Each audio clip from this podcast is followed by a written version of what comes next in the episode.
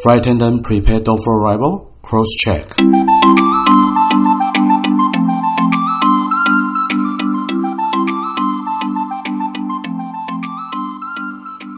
空中老爷直送宵夜，陪您畅聊不买醉。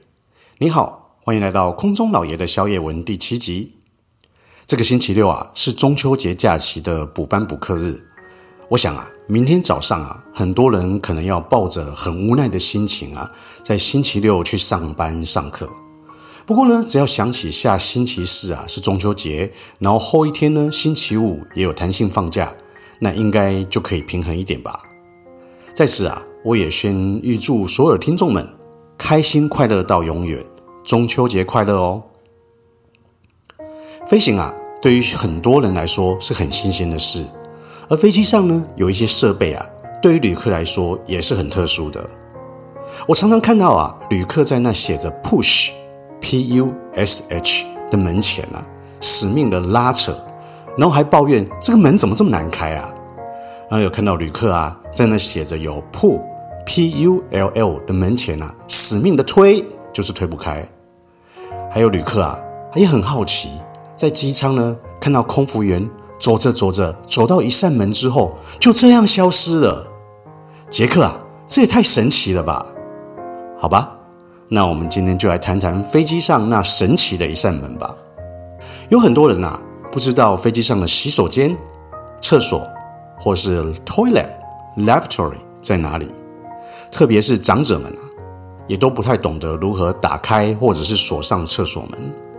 其实飞机上的厕所啊。一般是位于在飞机的前部、中部还有后部，它呢和飞机上的头等舱、商务舱还有经济舱的区域是彼此互相对应的。那各个舱等的旅客使用各自区域的厕所，这个是普通的常识，也是客舱安全的需要哦。那飞机上的厕所也分为两种，一种是内推式的，就是 push，P-U-S-H。或者是外拉式的破 P U L L 那种外拉式的洗手间啊，通常是为了方便轮椅使用者进出洗手间。而某些航机呢，在设计上面啊，它也可以把两个临街的洗手间打通，然后让轮椅使用者可以得到较大的使用空间，同时啊，也能关上洗手间的门，保持呢最基本的个人隐私还有尊严哦。如果啊，你上飞机仔细的观察。你会发现啊，那种拉门式的洗手间，通常呢会有较大的空间哦。那至于厕所门的操作方式啊，就是用力嘛，按那个推 push 那个字，或者是拉 pull 字，然后呢就会开门哦。那红灯锁，绿灯开，然后红灯停，绿灯行。所以旅客呢，在使用厕所前啊，应该要先观察一下门上的厕所使用标志啊，显示红色就代表厕所正被使用中，它就会写着 occupy。那如果是绿色呢，就表示可以使用 vacant。但是呢，我常见到的旅客啊，明明灯号显示着红色，但却连看都不看，就是猛拉猛推那个厕所，最后呢，还要向空服员抱怨这个门太难打开了吧。是什么一回事啊？Hello，亲爱的旅客啊，麻烦您睁大眼睛吧。那进入厕所之后啊，在门的背面啊，同样还有红色的禁烟标志，还有其他的警示牌。然后在那个门上呢，有一个机械锁，你只要按照标示上的箭头方向锁扣，门就会锁上。那反方向呢，就会打开。那门锁上之后呢，门锁就会启动厕所的灯光电门。那厕所内的灯光就会自动的点亮。Please lock door。上厕所啊，务必要养成锁门的好习惯啊！我在这个飞行了二十三年多啊，我已经看过太多的白屁股啊、黑屁股啊、亚洲屁股啊，还有欧美屁股，那个正面的、背面的我都有看过。所以旅客啊，一定要养成锁门的好习惯，不要再强暴我的视觉了，拜托拜托。那飞机上的厕所呢，虽然有让乘客上锁的装置，但是就算从厕所里上锁啊，空服员或者是知道机关的人，也可以很轻松的从厕所外把门打开哦。这样的设计啊，最主要是让空服员在遇到紧急状况的时候，可以适时的开门处理。所以啊，不要想在厕所里面做坏事哦。至于啊，厕所的正中间，那就是一个马桶嘛。那在马桶盖的正面呢，或者是反面，它都会贴有禁止将纸巾啊、尿布啊等物品扔入马桶的警示牌啊。如果是男士啊，要小号，那就请将坐便隔垫收起来。那如果是男士呢，要大号，或者是女士呢，要上厕所，那就请先将那个坐便隔垫啊放下。同时呢，在马桶的旁边呢，会有一个墙壁里配有马桶垫纸。已经一张一张叠好了，所以呢，你只要抽出一张就可以了。然后将取出的马桶垫子轻轻的展开，平放在那个坐便垫上啊，就可以安全卫生的使用马桶了。那个按压马桶旁边呢，还标有 push 或者是 flush 的冲水按键。上完厕所后啊，马桶的垫子是不能丢进马桶里的，是要丢到垃圾桶的。然后顺便盖上马桶盖。那飞机上的那个马桶冲水啊，都是超强真空吸力的装置啊，所以将马桶里的物品可以吸到下方的收集箱里。因此啊，你会听到一阵咻很大的声音。记住，一定要在听到咻之后，你才可以洗手出来啊，不然啊，下一个使用者可能会看到不该看的残留物哦。厕所啊是有垃圾桶的。那它的图呢，就是一个人旁边有个垃圾桶，然后有纸屑啊，如雪花般掉入垃圾桶这个样子啊。那另外旁边呢，一定会印有一个禁止丢弃烟蒂的标示，No cigarette disposal。那个啊，就是厕所的垃圾桶，因为烟蒂啊，绝对不可以丢弃在垃圾桶。因此啊，飞机上在所有的垃圾桶，基本啊都会有这个禁烟标语。垃圾桶就是要吃垃圾的嘛，所以啊。大家在丢垃圾的时候，一定要把垃圾丢好、丢满。不过呢，也有些旅客啊，生怕垃圾桶盖会夹手，而让那个垃圾就卡在那个盖的边缘啊，或者是四处乱丢。说真的，那个盖的边缘啊，不会造成你美丽的手指有任何的伤害。所以，请大家务必要发挥公德心，保持厕所的整洁，给下一位旅客使用美好的空间啊。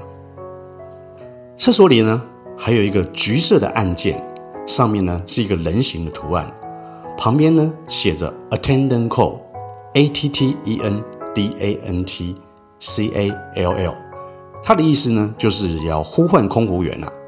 可是啊，这绝对不是叫你呼唤空服员来帮你冲水啊，或者是擦屁股啊，而是啊，当你在厕所发生紧急的状况，紧急需要协助的时候。比如说晕眩啊、心脏疾病啊，或者是有小 baby 需要协助啊、长者需要协助啊，可以使用的按键。不过啊，在每个航班上常常有人按错，那这也是非常稀松平常的事情啊。那飞机上不是不可以抽烟吗？那为什么厕所门上会有个烟灰缸？你一定很好奇为什么，对吧？那是啊，因为如果如果如果如果。真的有人违法的抽烟了，那个烟蒂啊是不可以丢在厕所的垃圾桶，或者是厨房的垃圾桶。那基于飞行安全的考量啊，空服人员啊发现烟蒂的时候啊，必须要把它捡起来倒水，然后确定啊没有再燃烧的可能因素的时候，短暂的把它放入那个小空间啊。飞机上啊是绝对全面禁止抽烟的哦。那抓到的话，一律是重罚。或者是加当地的拘留刑罚，所以旅客啊一定要小心留意哦。那至于呢，还有另外一个神奇的门，那个就是机组人员的休息室啊的入口门，我们称为 crew bunk，C R E W B U N K crew bunk。机师的休息室啊一定会靠近驾驶舱，那空服员的休息室呢，则会按照不同的飞机机型的位置而不一样。有的呢设在飞机中间的地下位置，有的呢设在飞机后方的楼上。那无论是地下的休息室还是楼上的休息室，那个入口啊，一定会有一扇神奇的门。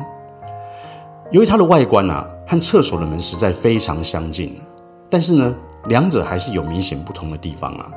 那就是 crew b n 的机组人员休息室的门啊是没有任何的门柄或者是外锁。机组人员呢，通常是要按密码才能进入休息室。此外啊，休息室的门啊，它是属于外拉式的。那洗手间的门大部分都是内推式的。那在飞机上呢，我们经常看见不少的乘客啊，误把组员的休息室啊当做洗手间，而在那边一直推啊，一直拉啊，然后抱怨怎么都打不开啊，怎么都打不开啊。其实啊，那个就是组员的休息室是要按密码的。一般而言啊，飞长途的航班，那空服员呢会分批轮流休息。那飞行时间较短的，大概只能休息一到两个小时吧。那长一点的呢，大概可以睡到三到五个小时。之后啊，做完第一次的餐点服务，那就到了休息的时间。那空服员呢，通常就会走到经济客舱的最后面，比如说是七七七三百啊，或七八七的机型，是这个样子的。那沿着楼梯呢上啊，便能通往机组人员的休息室。那不同的机型的休息室啊，在床位的分布还有数量上也会有所不同。像我们公司的七七七三百是设有六个独立的休息空间。那对我来说啊，飞行了这么多年，七七七三百的休息室特别好睡。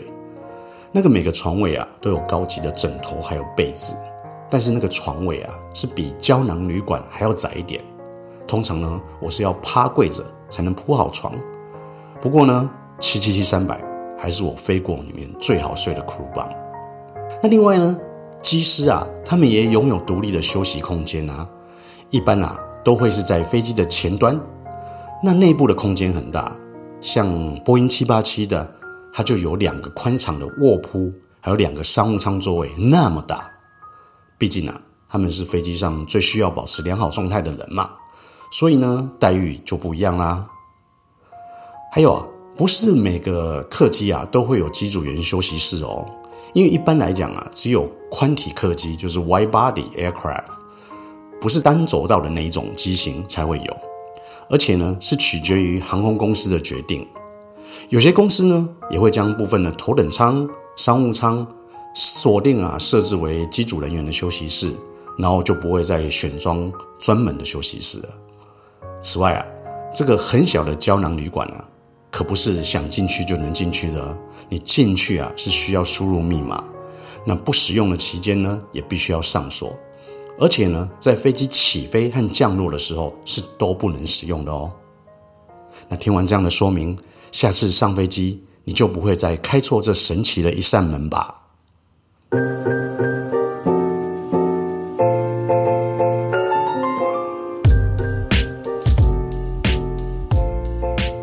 最近啊，这几天气温开始下降不少，那你也可以渐渐感受到秋天的气息了。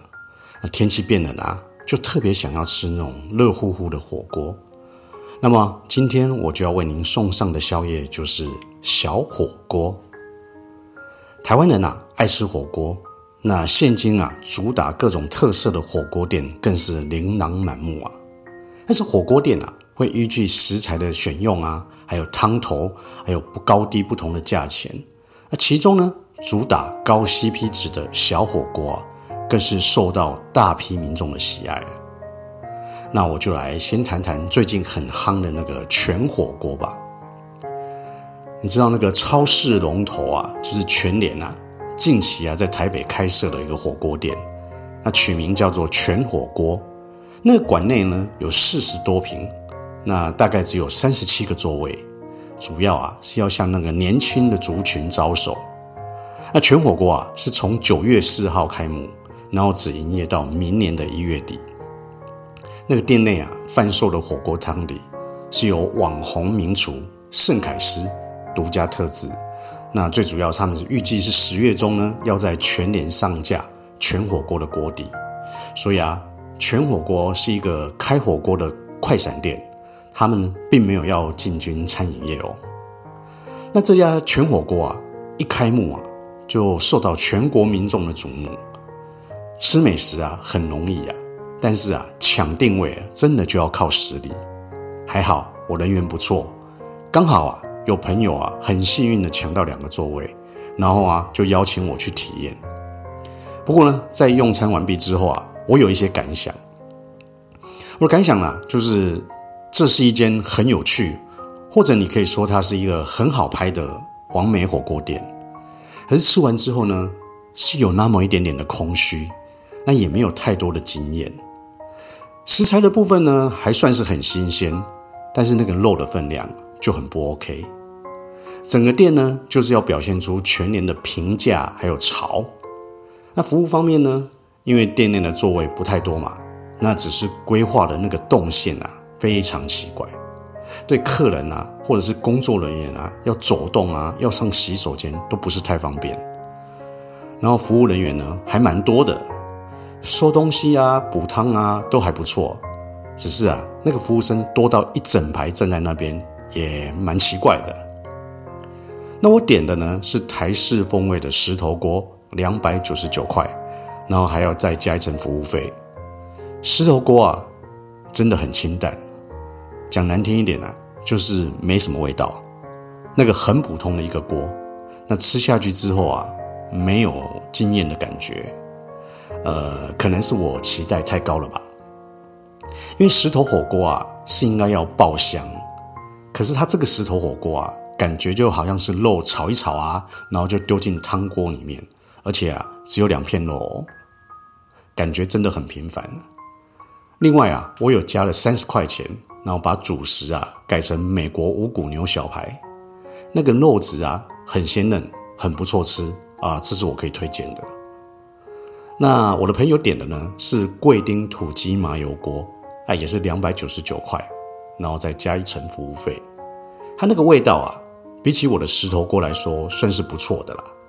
因为那个麻油的味道相当的重，然后喝起来的汤头又不会苦涩。那汤头有搭配枸杞、红枣，然后还有姜片爆香熬煮过，所以汤头呢很温润。但是啊，就少了米酒。让它更香醇一些啊，我个人觉得啊是还不错喝啦，然后那个桂林鸡肉也不错吃啊，但是呢感觉就好像在吃麻油鸡而不是麻油锅。不过呢当天的现场啊点这一道的人还真的不少，所以呢应该算是这家店的强项吧。那我有特别留意观察到啊。设计这间全火锅的老板呢、啊，喜欢用一些很文青理念的那种 slogan 啊口号来收买人心，像什么蔬果昆布锅啊，然后他就写了输了你赢了世界又如何之类的。然后另外啊，他采用那种快闪期间限定的饥饿行销，让越来越多人想来吃，但是吃不到。而且啊，他还不接受现场排队订位。只是啊，我用餐的当天啊。现场的空位还真的是不少啊，所以我也不了解为什么说无法定位，然后又订不到。这个啊，应该是他很特别的行销策略吧。那这年头呢，大家都爱吃饭打卡嘛，只要你打卡打到全火锅，然后吃到这全年的全火锅的时候啊，我想朋友都会很羡慕你。那食物好不好吃，应该已经不是重点了。就算不美味，但是就是很难订啊。然后订到位置还能够吃，那这个就很炫了。不过我要说的，没有吃到的朋友真的不用太难过，你真的可以来拍照打卡，但绝对不是什么非吃不可的小火锅了，这是我的感觉了。另外一个我要介绍的是旺角石头火锅，它呢虽然是那种平价的刷刷锅，却提供餐厅级的那种服务，不论啊你是接电话。点餐呐、啊，然后炒锅啦、结账，我来了很多次，接触到的每位店员的服务态度都超好的。我个人呢认为是一家美味，然后 CP 值，还有服务兼具的沙茶涮涮锅店，很值得推荐哦。他那个石头火锅啊，会先将肉片还有洋葱小炒之后入味，然后再加入高丽菜，然后加高汤熬煮。那个洋葱啊。就会将甜味整个释放，然后麻油啊、蒜头啊、洋葱啊爆炒的石头火锅，哎呦，香气十足啊！然后柴鱼的汤头啊，清甜美味，那个整个汤头啊就很好喝啊。沙茶酱啊是那个旺角的美味关键之一啊，它那个沙茶酱啊香气十足，然后沾上那种炒过的肉类啊，更是增添风味。那个沙茶酱啊，听说是老板每天亲自熬煮的，非常香，然后又不会死咸。呃，有许多人就是冲着这个沙茶酱而来的。然后它的饮料呢，有无糖绿茶，还有奶茶可以自己倒。然后奶茶很香浓，然后甜度偏高。不过呢，大部分的人还是会拿奶茶居多啊。不过啊，你也可以把它混合啦，自己做个奶绿啦。我通常呢会点那个沙朗牛肉锅啊，两百五十块钱，然后再加一层服务费。那个牛肉的部分就还算不错啦，不会炒得太熟。那要吃的时候稍微穿烫一下，然后肉质呢依然有软嫩，那相当好吃。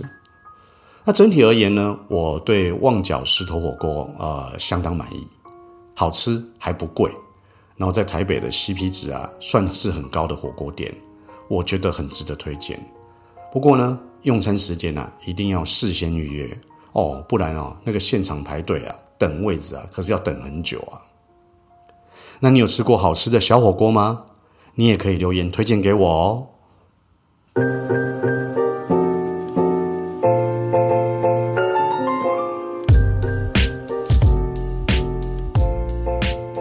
我们啊常常可以在电视剧上啊看到。那种你不知道我是谁吗？叫你们经理出来啊！我要投诉你这样的奥客剧情啊！但是啊，如果发生在现实的生活中，那您知道该如何有智慧的应对吗？那今天的节目啊，我们就来谈谈你不知道我是谁啊！我们在飞机上啊，每一个航程啊，在登机的时候啊，空服员啊都必须对坐在那个逃生门旁的旅客。进行一个安全义务的解说。然而啊，有一天，或者我是就必须要说，大部分的时间啊，我们都会碰到这样的旅客啊，他们会说啊，你不用和我说那么多啦，我对这架飞机很懂啦，我一天到晚都在搭飞机耶，我比你还清楚这架飞机啊。这样的乘客啊，自以为什么都懂，但是啊，不清楚自己的能力极限。可是呢，却以非常高傲的态度来面对事物，是种很自负的人。现今的社会，我们也常常看到啊，但是啊，也可能因此而造成更多的失误哦。我记得那是一个东京前往台北啊，三个多小时的航班，非常短的航程。然后做完餐点的服务啊，一切都很平顺。当时我啊，空中老爷心里想，真好，又是一个平安的航班。到了台北啊。我可以去吃那怀念已久的咸酥鸡，想到那时候啊，那口水啊都流下来了。可是啊，当我走入那个经济客舱的时候，有一个座位二十排 H 的一位乘客啊，正在大声斥责那个台湾籍的空服员美乐蒂小姐。他就说：“啊，你不知道我是谁啊？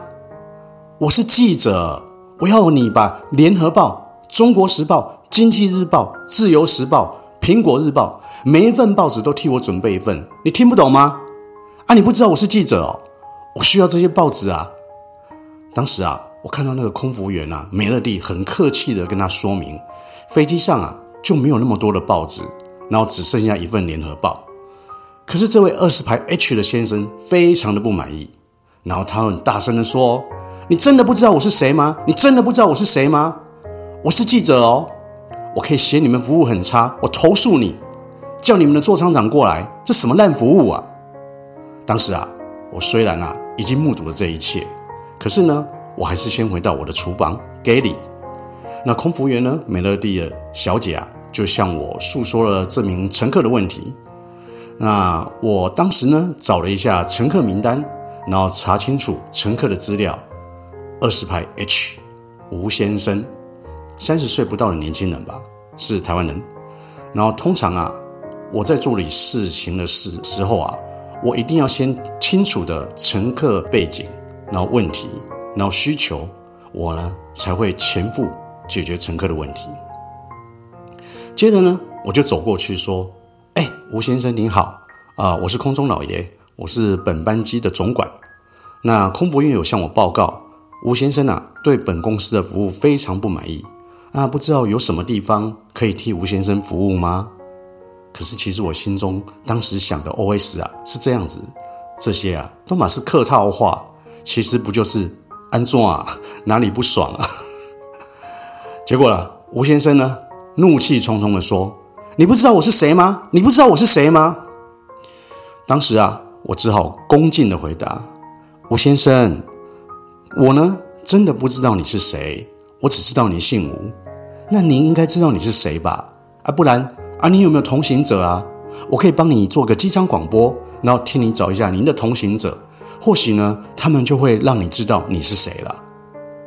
真的可怜啊，年纪轻轻的吴先生似乎好像有失忆的那种迹象啊。”他不断地问我：“你不知道我是谁吗？你不知道我是谁吗？”那我只好啊，发挥爱心，替吴先生寻找同行者。或许啊，这可以让吴先生知道他自己是谁啊。可是这样的答复啊，让吴先生更生气了。他就说啦：“我是记者，我是记者，你不知道吗？”那我就说啦：“吴先生，我真的不知道你是记者，所以。”吴记者先生，那你现在有什么我可以替你服务吗？然后吴先生就说啦：“我是记者哦，我可以写你们航空公司服务很差，让你们上报。”那我就回答：“记者先生，如果我们的服务很差，让你不满意，那我们一定改进。但是什么样的服务让你觉得服务很差？那需要写上报纸啊。”吴先生就说啦：“我要联合报、中国时报、经济日报、自由时报、苹果日报。”各一份，连这样的东西你们都没有办法提供，你们服务很差哎！我是记者，我需要看所有的大报纸啊！你不懂啊？OK，我心里当时想的 OS：现在人啊都看网络新闻，还需要报纸吗？但是啊，我还是回答他：吴记者先生啊，我真的不知道当记者需要看这样多的报纸啊！而且啊，飞机上也不会有这样各式各样的报纸。毕竟不是书局嘛，也不是便利商店啊，那请你见谅。那个吴先生接着就说啊：“我告诉你哦，我去美国航空啊总署上过课哦，我对你们飞机很了解哦。你们呐，都嘛把那个报纸啊给我藏起来，你们在做什么？我都知道。你们这样是违反安全规定的。我上过课的，我什么都懂，我一定要投诉你们。”那我只好说啦，吴先生。你去美国航空总署上过课，可能是一门很专业的课程。那可能呢，您对飞机什么都懂。可能呢，你真的就是航空专家。不过啊，啊不能提供所有的报纸，应该没有违反飞行安全的任何一项规定吧？那吴记者先生他就说了：“我说有就是有，我说有就是有，我一定投诉你们服务差劲，违反飞行安全规定，我一定让你们上报。”那面对这样很自负又无理的乘客，当时啊，我完全不想浪费我的时间，因为啊，还有好几百位乘客等着我啊去服务啊。接着啊，我就对那吴先生说：“那吴记者先生，那这是我空中老爷的名片，那也请赐教吴记者先生的名片。那个回公司之后啊，我会请我的总经理啊回电到您的报社主管。”那至上呢，本航空公司无法满足吴先生、吴记者先生服务的歉意啊。那空中老爷啊，当时接了这个吴先生的名片，我就走人了。那个名片上面写着什么？叉叉日报，我听都没有听过的报纸。然后呢，育婴儿童专栏记者吴叉叉啊，是嘞啊，真是一个育婴专栏记者，还自称是航空专家，什么都懂啊，不就好棒棒？降落前啊，那个吴记者先生呢，私底下跑来我的厨房，然后他要见空中老爷，然后他就说了：“哎，座商长先生，其实齁，你们的服务真的很好，没有什么问题啦。你真的不需要请你的经理致电给我报社的主管道歉啦，真的不用，真的不用。那真的是误会啦，是我没搞清楚啦。那我就说啦：哎，吴记者先生，您是航空专家，您什么都懂。”那本公司无法提供各式各样的报纸，让你觉得服务不好，让您觉得违反飞行安全，让你要投诉上报，不是吗？这么严重的事情，哇，一定要报告我们的经理，那请他亲自打电话到你们报社主管，然后道歉。结果那个吴记者先生就说：“真的不用啦，真的不用啦，你们的服务很好，真的很好。”那我就说：“真的不用致电到你们的主管吗？”那在这样的情形之下，那我就说好吧，既然吴记者先生你觉得没有这个必要，也对我们的服务超级满意，那我就先谢谢吴先生哦。那空中老爷，我呢也不会请我的经理出面哦。接着呢，下飞机要送客的时候啊，那个吴记者先生再度跑到我的面前说：“记住哦，记住哦，你们的服务真的很好，真的很好，不用打电话致歉呐。”或许啊，那个吴记者先生有什么隐情啊？但是呢，可以把大事化成无事，那在我的飞行过程中也算是一件好事啊。那种自负的乘客啊，因为自己没有本事、没有信心，然后需要用那种贬低对方的方式，然后来提高自己的自信心，是一种很严重的病态，完全不可取。搭了几次飞机，然后就觉得自己相当了不起，啊，自己什么都懂。那飞机上的服务人员什么都不是，这样的乘客更是可悲！人家受训过，经过考验，才有这样的专业技能，真的不是你搭飞机搭个几次就什么都懂的。那你知道我是谁吗？其实啊，你不是谁，所以啊，你需要用这样自负的口吻，然后来显示自我的优越感。人贵有自知之明，但是啊，自负的乘客却是那不自知者啊。相对的，也可能造成更多的失误啊。我想说的是，明明越是成就高的人，然后越做事会低调，而不是像这种仗着自己什么经历丰富啊，然后就贬低他人了。那面对这种有问题的大人物啊，我相信很多人都会无法沉住气，然后马上呢就一定要替同事出声。可是我的处理方式啊，我在谈判时啊。我一定要先熟悉对方的背景，如果没有了解对方的背景，那要怎么跟人家谈呢？就像啊，在开会讨论事情的时候，每一个人呐、啊、都是有备而来的，而不是在谈判场上唯唯诺诺，说不出半句具体性的话，这样解决事情才是有用的，不是吗？今天的节目就分享到此，希望啊你会喜欢我的节目哦。那对于今天的节目还感到满意吗？欢迎留言给我。您可以到我的脸书粉丝团“空中老爷”英文的第一人客关系事务所。我的脸书粉丝团是“空中老爷”英文的第一人客关系事务所，或者是我的官网是“空中老爷”英文的第一人客关系事务所。那网址是 f l y i n g l a o y e 七七七点 com。f l y i n g l a o y e 七七七点 com，你也可以截图这一集的节目，分享到你的 Instagram 上面的限时动态，上面 tag 我空中老爷，或者是我的账号 f l y i n g 底线 l a o y e f l y i n g 底线 l a o y e，让我知道你有在收听。也让我了解您对空中老爷的宵夜文的看法哦。如果啊你喜欢我的节目，也想听到更多的内容，欢迎啊您到 Apple Podcast 上面啊帮我打个五颗星，然后并且留言。您的任何鼓励还有建议，我都会非常的感激。谢谢您，我是空中老爷，期待下次再与您共享故事与佳肴，一起细品人客关系中的各种奥妙。空中老爷的小野文，我们下次见，拜拜。